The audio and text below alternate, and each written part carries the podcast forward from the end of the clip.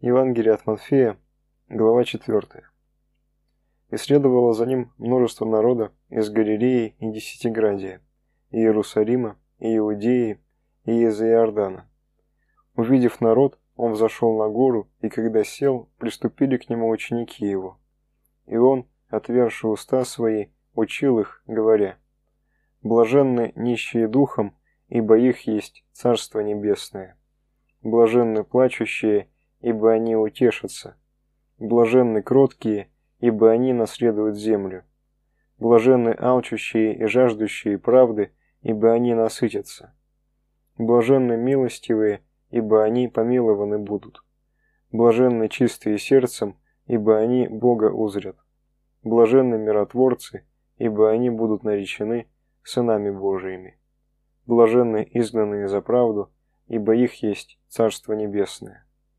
Блаженны вы, когда будут поносить вас и гнать и всячески неправедно злословить за меня. Радуйтесь и веселитесь, ибо велика ваша награда на небесах. Так гнали и пророков, бывших прежде вас. Вы соль земли. Если же соль потеряет силу, то чем сделаешь ее соленую? Она уже ни к чему не годна. Как разве выбросить ее вон на попрание людям? Сегодня в церкви читается начало Нагорной проповеди Господа Иисуса Христа, так называемые заповеди блаженства. Увидев народ, Господь взошел на гору, и когда сел, приступили к нему ученики его, и он, отверши уста свои, учил их. Но учение его построено как-то странно. Вот на Синайской горе даны были заповеди, как прилично Богу, в огне, в дыме, в трубном звуке. А здесь Господь не повелевает. Он даже как бы и не учит, он даже как бы и не обращается к присутствующим, а говорит о каких-то нищих духом, о каких-то плачущих, о каких-то кротких, которые блаженны. Тем самым Господь дает людям возможность самим, без насилия, разглядеть в себе тончайшие движения угодных Богу чувств и настроений, и самим потянуться к обещанному блаженству. Господь дает возможность начать с самого начала, изнутри, от самой сердцевины. И, во-первых, он говорит, «Блаженны нищие духом, блаженны плачущие, блаженны кроткие. Блажен, кто перво-наперво ощутил, наконец, свою духовную нищету, свое отпадение от Бога, свое постыдное порабощение греху. Блажен, кто плачет об этом, и только об этом. Блажен, кто ни на кого не гневается и только себя винит в своей беде. Блажен, кому открылась бездна собственной пустоты, и через это начала действовать как бы втягивающая сила, которая одна только способна привлечь и Божию благодать, и истинное утешение, и право владеть и управлять Божьим творением, и, наконец, стяжать Царство Небесное. Блаженны алчущие и жаждущие правды, Блажен, кто в своей духовной нищете ясно понял, чего он хочет. Только правды, какой бы суровой она ни была.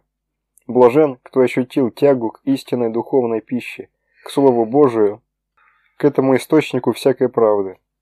Только Слово, исходящее из уст Божиих, может насытить живую душу. Только тот, кто сотворил мир, может научить достойно в нем жить.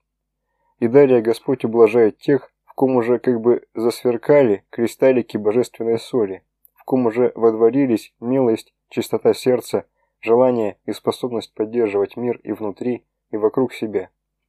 И кто теперь может рассчитывать и на помилование, и на видение Бога, и на усыновление Ему. А по-настоящему соль Господня видна только в искушениях. То, что обещано было в самом начале, подтверждается только в конце, после испытания. Блаженны изгнанные за правду, ибо их есть Царство Небесное. Только теперь Господь обращается прямо к слушателям, как бы только теперь увидев их, только теперь обретших истинное бытие. Блаженны вы, когда будут поносить вас и гнать, и всячески несправедливо злословить за меня. Радуйтесь и веселитесь, ибо велика ваша награда на небесах. Так гнали пророков, бывших прежде вас. Вы соль земли. Заповеди блаженства поются на каждой литургии, когда священник совершает выход с Евангелием. Евангелие – это сам Христос, снова и снова идущий на проповедь, вернее, это нескончаемое продолжение той единственной проповеди.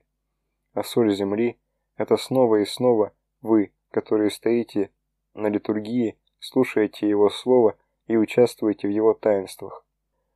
Другого места образования Божией соли нет. Став в церкви, вы взяли на себя обязанность быть солью земли, сохранять землю от порчи и разложения. В этом теперь ваша главная задача, ваша главная ценность. Тихо звучат Господние слова, и говорят они как бы о ком-то третьем. Но если их не расслышишь, если, постояв у этой горы, снова отступишь от нее, то не вернешься на прежнее место, откуда пришел. Теперь, по слову апостола, вернешься уже, как пес, на свою нечистоту. И будешь лишь солью, потерявшей силу, которая уже ни к чему не годна, как раз и выбросить ее вон на попрание людям.